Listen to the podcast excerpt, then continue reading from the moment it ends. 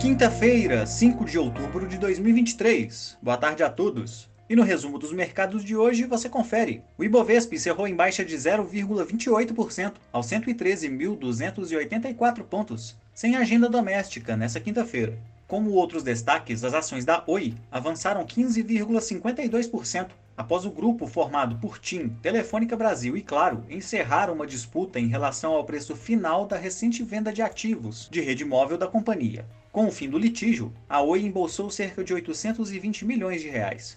Já as ações da Eco Rodovia subiram 0,41%.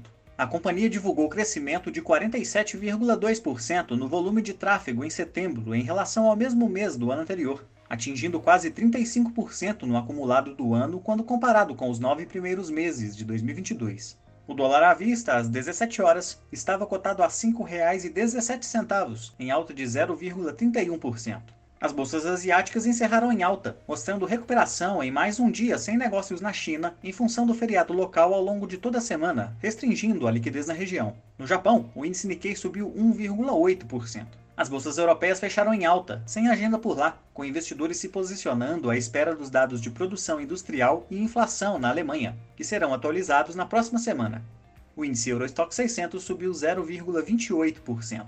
Já as bolsas americanas ficaram entre a estabilidade e leves baixas, repercutindo o pequeno avanço no número de novos pedidos de auxílio-desemprego na semana encerrada em 30 de setembro, ainda assim ficando abaixo das expectativas. Já a balança comercial mostrou uma desaceleração no déficit do país em agosto, puxado por um crescimento das exportações. O conjunto de dados sugere que a economia local permanece aquecida e investidores direcionam expectativas para o relatório mensal de emprego do payroll, que será divulgado amanhã.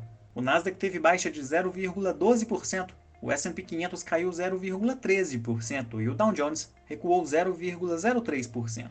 Somos do time de estratégia de investimentos do BB e diariamente estaremos aqui para passar o resumo dos mercados. Uma ótima noite a todos e até a próxima!